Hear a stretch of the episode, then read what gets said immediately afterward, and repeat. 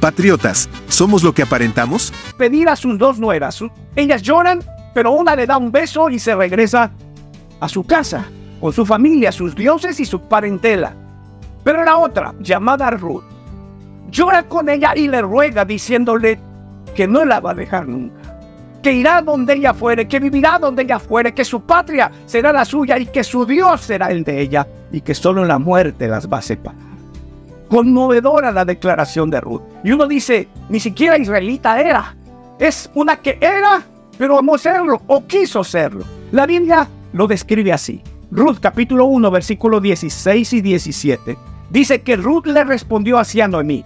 No me ruegues que te deje y me aparte de ti, porque a donde quiera que tú fueres, iré yo, y donde quiera que vivieres, viviré. Tu pueblo será mi pueblo, tu Dios